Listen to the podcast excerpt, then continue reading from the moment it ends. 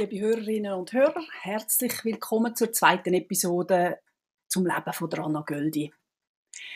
Wir haben gesehen, dass Anna Göldi aus dem Zürcher Untertanengebiet stammt und in ärmlichen Verhältnissen aufgewachsen ist und dass sie bald hat müssen als Dienstmädchen tätig werden. Sie hat mindestens zwei uneheliche Kinder bekommen, hat aber trotzdem, obwohl das in dem Sinne ein Mangel ist zu dieser Zeit, hat trotzdem immer gute Anstellungen in Häusern bekommen von wohlhabenden und auch gesellschaftlich anerkannten Personen. Aber im Herbst 1781 hat sie in Gloris geschafft, wo sie Kinder von Dr. Judy und seiner Frau betreut hat. Nach einem Streit ist sie entlassen worden und wo dann Gerüchte aufgekommen sind, dass ihren Arbeitgeber mit ihr ein Verhältnis hatte, hat der Staat Gloris eingegriffen. Dann der Dr. Judy und seine Familie haben es möglich gemacht, weil sie ähm, zu der Elite von dem Staat gehören. Dana Göld ist also verhaftet worden, weil sie eben an der achtjährigen Tochter vom Arzt, der Anna-Maria Guveni, Milch hätte sollen haben. In dieser Gerichtsuntersuchung gibt es grob gesagt zwei Lager. Auf der einen Seite ist der Clan Judy mit all seinen Freunden und Verwandten, von allen Mächtigen, die zu der Elite gehören und hohe Ämter haben. Auf der anderen Seite haben wir dann noch Göldi und zwei Männer, wobei der eine versucht, eher ein bisschen hinter der Kulisse zu wirken. Es geht dabei um den Dr. Melchior Zwicky, äh, das ist der Freund und ehemalige Arbeitgeber von Mullis, der Vater von einem der Kinder von Anna Göldi. Er hat gesellschaftlich eine gute Stellung und er ist reich, aber er hat eben mit Anna Göldi eine moralisch verwerfliche Tat begangen, weil er eben ein sexuelles Verhältnis mit ihr gehabt hat. Und das hat er versucht, so lange wie möglich zu verschwiegen. Und das hat ihn vermutlich auch ein bisschen daran gehindert, dass er sein ganzes Gewicht in die Waagschale für die Magd gerührt hat. Das Verhältnis ist am Schluss dann doch noch aktenkundig geworden und der Dr. Zwicky ist schuldig gesprochen worden, dass er äh, dann noch gültig geschwängert hätte. Und er hat für das dann einen Buß zahlen. Auf der Seite von Anna Göldi haben wir auch noch den Rudolf Steinmüller. Er ist ein Schlossermeister und ein Freund von der Anna Göldi. Und er wird sehr plötzlich und relativ spät in den Befragungen von der Anna Maria erwähnt. Ähm, sie erzählt, er sei am Kiel bei Sonntag bei der Anna Göldi auf Besuch gewesen und die beiden hätten dann ihr, also eben der Anna Maria, ein Gutzli gegeben. Wenn man das Protokoll gut liest, sieht man, dass die Aussagen von dem Mädchen recht gesteuert sind. Also man kann eigentlich mit gutem Gewissen sagen, dass ihre Worte in, ins Maul gelegt worden sind. Der Rudolf Steinmüller ist dazumal 59 und er ist in Glaris offenbar bekannt als einer, der Tränke und Mixturen mischt äh, und dass er auch Literatur hat äh, von Schriften und Büchern, die von der Zensur verboten sind. Interessant ist auch, dass er äh, über ein paar Ecken mit der Familie von Dr. Judis verwandt ist, ähm, hat aber sehr ein schlechtes Verhältnis miteinander und wegen dieser Aussage eben von der Anna Maria ist er dann schlussendlich auch noch verhaftet worden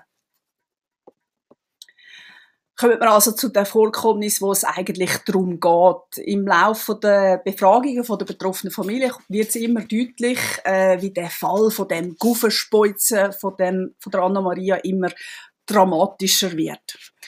Also was ist eigentlich da passiert? Die Mutter von der Anna-Maria hat angegeben, dass sie im September eine Guffe in der Milchtasse von der Anna-Maria gefunden hat. Und sie hätte dort gedacht, das sei ein Versehen gewesen. Darauf hat sich aber das immer wieder ein bisschen wiederholt. Sie hat immer wieder in dieser Milchtasse gefunden und Anna Göldi ist diejenige, die die Milch aufgekocht hat und eingeschenkt hat. Man hat darauf aber eben Anna Göldi befragt und sie hat offenbar recht ironisch auf die äh, Vorwürfe reagiert und hat sich später ähm, recht sinnvoll geweigert, dass sie die Milch jetzt einschenke und hat das der Mutter schlussendlich überlassen. Aber die Mutter hat dann schlussendlich dann gleich auch noch eine Gufe in einem Stück Brot gefunden und das hat dann noch Güldi abgeschnitten. Jetzt hat äh, Dana Maria angefangen, richtig krank zu werden. Sie hat quasi Visionen gehabt, hat angefangen, ständig zu zittern am ganzen Körper und hat aufgehört zu essen. Jetzt hat man dann noch Güldi entlassen. Aber wo sie weg war, die Magd, ist die Krankheit von Mädchen immer schlimmer geworden. Sie hat jetzt angefangen, regelmäßig zu speuzen oder aus anderem Weg auszuscheiden. Ähm, das ist wochenlang so gegangen und jetzt kommen sogar Eisenträte und Nägel zum Vorschein. Dana Maria wird jetzt so krank, dass sie quasi am ganzen Körper erstarrt und man hat sie jetzt müssen anfangen umtragen, weil sie wirklich äh, in dem Sinn nicht mehr, ja, sie hat, sie hat sich nicht mehr können bewegen. Was man noch muss sagen ist, dass Anna Maria sich mit der Anna Göldi vorne immer sehr gut verstanden hat. Sie, äh, sie eben, Anna Göldi hat sie ja beaufsichtigt und Anna äh, Göldi, äh, also die zwei haben ein gutes Verhältnis gehabt ähm, und es ist eigentlich nur zu einem ganz munzig kleinen Streit gekommen in der Küche zwischen den zwei und das ist halt tatsächlich relativ kurz vor der ersten Gufe in der Milch passiert.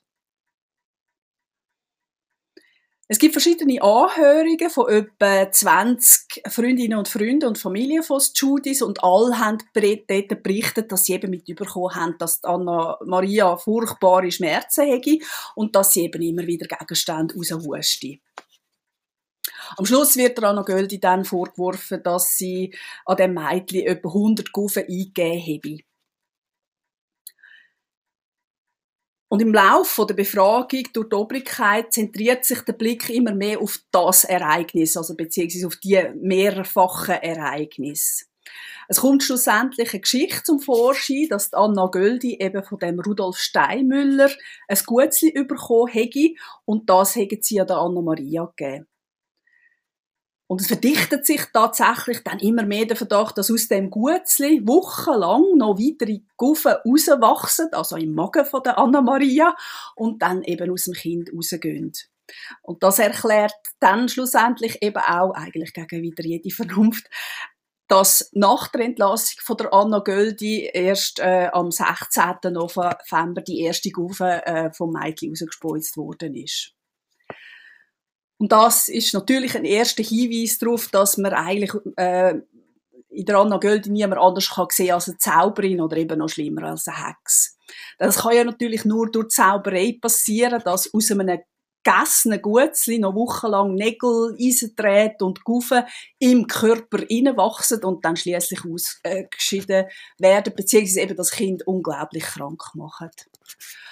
Und so eine Geschichte wie die macht, lenkt natürlich auch davon ab, dass es möglicherweise ein Verhältnis zwischen dem Arbeitgeber und der Magd gegeben hätte. Der Erzählstrang, der kommt tatsächlich dann nie mehr vor. Und mit dem ist, wenn man es kalt anschaut, äh, für die Familie Judy eigentlich auch das Beste erreicht. Das Gerücht eben vom Verhältnis äh, verschwindet, weil es nämlich jetzt eben viel etwas Interessanteres gibt, eine verdorbene Frau, die ein Kind verzaubert.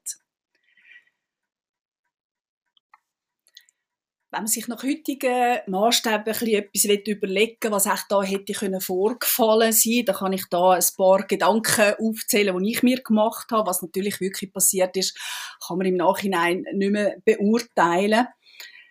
Für mich ist es nicht undenkbar, äh, dass das Mädchen eben wegen dem Streit an der Markt hat einen kleinen Streich spielen und der ist dann irgendwie außer Kontrolle geraten und sie hat dann eigentlich auch nicht mehr zurück können. Sie hat nicht mehr irgendwann nach ein paar Wochen können sagen, dass äh, eben ist nur ein Streich gewesen, weil äh, die Familie hat in dem Sinn schon eine größere Angelegenheit daraus gemacht. Ähm, dass sie aufgrund von dem dann auch sehr krank geworden ist, ähm, kann man sicher als psychosomatisch auch äh, anschauen. Ähm, die Frage ist einfach, wie die Metallgegenstände aus dem Körper rauskommen. Ähm, man kann sich natürlich ein bisschen überlegen, dass die Eltern das einfach schlichtweg fälschen. Dann in den Aussagen, wo die Leute machen, die eben bezeugen, dass sie gesehen haben, äh, dass das Mädchen eben die Gufe raushustet, ist meistens die Erzählung, äh, dass die Mutter Elsbeth Schudi äh, oder Anna Maria eben ein, ein weißes Nastuch vors Maul hebt, wenn so etwas wieder losgeht. Und dort drin erscheint dann eben die Gufe.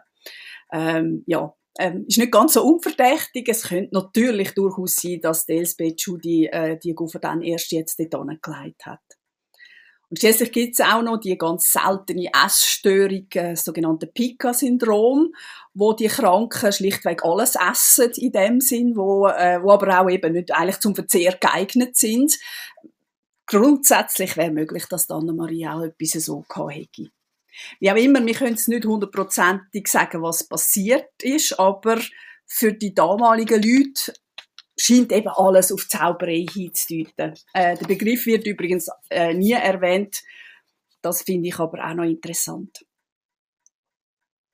Es gibt noch ein weiteres Element, wo eben auf Zauberei dann hinweist und wo dann eben der Anna Göldi meiner nach, Meinung nach äh, zum Verhängnis wird. Man versucht sie zu überreden, dass sie das Mädchen heilt. Ähm, das lehnt sie das erste Mal ab. Also sie steht schon im Gefängnis. Lehnt, sie lehnt das ab, weil sie ja schließlich eben nichts Böses gemacht hat. Ähm, sie wird dann immer wieder gefragt und schließlich ähm, stimmt sie dem zu. Sie ist von der Verhör sicher auch schon geschwächt und vielleicht hat sie auch die Hoffnung, dass sie ein milderes Urteil überkommt, wenn sie das versucht. Interessant dabei ist, dass die gespässige äh, Geschichte vor der Öffentlichkeit geheim gehalten wird. Der erste Heilungsversuch wird nämlich auf Mitte März 1782 festgelegt, um Mitternacht. Und zwar im Rathaus, wo eben Anna Göldi auch ist. Der erste Heilungsversuch schlägt fehl. Es gibt weitere und die Anklagte schlägt dann selber vor, dass sie versuchen sollte, vielleicht, dass sie das Kind daheim im Haus heilen äh, würde. Also dort, wo eben die böse Tat begangen wurde, sei. Und es ist tatsächlich so, nach dem ersten Versuch, den Anna Göldi eben gemacht hat, ist es am Mädchen schon deutlich besser gegangen. Nach einer zweiten ebenfalls. Und nach, dem dritten, nach der dritten und letzten Behandlung durch Anna Göldi ist das Mädchen wie durch ein Wunder geheilt gewesen. Das ist schön und gut natürlich für Anna Maria, aber meiner Meinung nach ist Anna Göldi wegen dem tatsächlich, hat sie ihr eigenes Todesurteil unterschrieben. Dazu muss man wissen, dass es seit vielen Jahrhunderten für alle Menschen in Europa total klar ist, dass Hexen existieren. Äh, und sie tun Böses auf der Welt, und zwar für den Teufel und mit dem Teufel im Verbund. Ich komme in einem späteren Podcast auf die sogenannte Hexenhüsserie in der Schweiz darauf zurück, aber für den Moment nur so viel man weiß seit Jahrhunderten, dass wenn eine Hex eine Übeltat tut, jemanden verzaubert, dann ist sie die Einzige, die den Zauber wieder lösen kann. Und das ist vermutlich auch der Grund eben für den Vorschlag äh, von, der, von der Obrigkeit, dass Anna Göldi eben offenbar als Verursacherin von, der Verzaub von dem verzauberten Mädchen, dass sie eben jetzt gefälligst das soll wieder rückgängig machen und da sie eben das Mädchen dann schlussendlich tatsächlich geheilt hat, äh, wie durch ein Wunder, ähm, das ist ja dann wie klar, oder sie hat ihren eigenen bösen Zauber wieder aufgelöst. Auf ein milderes Urteil kann Anna Göldi jetzt eigentlich nicht mehr hoffen. Weil es ist auch dazu mal offenbar in den Köpfen immer noch so, dass man ganz sicher ist, dass die böse Hexe jetzt eben auf dieser Erde nichts mehr zu suchen hat und dass man sie möglichst schnell muss ähm, hinrichten eigentlich bleibt eben am Gericht dann gar nichts mehr anderes übrig, als sie zum Tod verurteilen. Wenn wir auch noch äh, eine Beurteilung von dem Prozess machen wollen, dann kommen wir auch nicht darum herum, uns ein bisschen in juristische Felder zu bewegen. Und dann sehen wir eben, dass in den Zeiten vom Ancien Regime die staatlichen Ordnungen durch die Mächtigen oder für die Mächtigen durchaus haben können umbogen werden. Auch da noch ein kleiner Hintergrund. Ähm, das Glarnerland ist ein Spezialfall in der Eidgenossenschaft. Es hat sich nämlich in, der Reformationszeit im 16. Jahrhundert eigentlich sehr weise entschlossen, dass äh, nicht im ganzen Territorium jetzt nur noch eine Religion gilt, sondern sie hat es quasi den Gemeinden überlassen, ob sie reformiert oder katholisch sind. So gibt es dann schlussendlich zwei Landesteile, eben einen katholischen Teil und einen reformierten Teil und die haben auch ihre Landsgemeinden unabhängig voneinander abgehalten. Sie haben je eigene Behörden und Gerichte gegeben. Jetzt gibt es aber natürlich Sachen, wo man als ganzes Land muss entscheiden beziehungsweise wo sich etwas wo sich überschneidet. Äh, und für das gibt es dann auch die Einrichtungen eben von, von einer gemeinsamen Landsgemeinde, von gemeinsamen Behörden und Räten und sinnigerweise sind dort äh, halb und halb Katholiken und Reformierte vertreten. Dana Göldi ist eine Zürcher Untertanin, äh, eine sogenannte landsfremde Person im Glarner Land. Und für sie hätte nach langer Rechtspraxis eigentlich das religiös gemischte Gericht sollen zuständig sein. Das hat der evangelische Rat ganz am Anfang auch so eingefädelt. Er hat die Sache eigentlich an einen gemischten Rat übergeben. Mit dem ist aber der Clan Judy überhaupt nicht einverstanden gewesen. Anfangs März 1782 ist der Dr. Judy mit einer grossen Gruppe von Verwandten und Freunden vor dem Rathaus erschienen und hat ultimativ verlangt, dass die Magd vor dem evangelischen Rat abgeurteilt werden soll. Sein Argument war, dass das eine evangelische Angelegenheit per se sei, weil ja eben er und Anna Göll sagen reformiert und alles hat sich ja auch im reformierten Teil vom Land äh, Clarissa abgespielt. Natürlich sind auch mehr Ratsherren, also Richter, mit Judys verwandt oder befreundet. Im Gemischerrat ist das nicht der Fall gewesen. Der evangelische Rat hat der quasi, muss man fast sagen, Drohung vom Dr. Judy zugestimmt ähm, und so ist dann Göldi von einem Gremium gerichtet worden, wo die Lobbyisten von Judys äh, sehr gut vertreten sind. Die Glarner Katholiken haben immer wieder an den Rat geschrieben und haben protokolliert haben, dass das eben nicht der Rechtspflege würde entsprechen und sie würden erwarten, dass die Sache eben vor, dem, vor den gemischten Rat käme. Und man hat den Eindruck, dass der evangelische Rat jetzt sehr rasch vorwärts macht. Er erklärt sich eben im März zuständig, dass er jetzt eben das ähm, unter sich hat und die Untersuchungen nehmen jetzt fort auf. Zwischen April und Mai gibt es dann intensive Verhör mit äh, Angeklagten. Und schon im Mai geht der Rat zur Urteilsberatung über. Todesurteil ist am 6. Juni gesprochen worden und am 13. Juni ist Anna Göldi als Vergifterin mit dem Schwert hingerichtet worden. In der nächsten Episode konzentriere ich mich dann wieder sehr gern auf Quellen. Ich würde gerne äh, die Verhör und die Verhörmethoden von dazumals aufzeigen. Ähm, und die kann man am besten, indem dass man eben äh, das protokollierte Wort zur Sprache kommen lässt. Danke Ihnen vielmals für Ihr Interesse. Ich freue mich, wenn Sie wieder zuhören in zwei Wochen. Auf Wiederhören.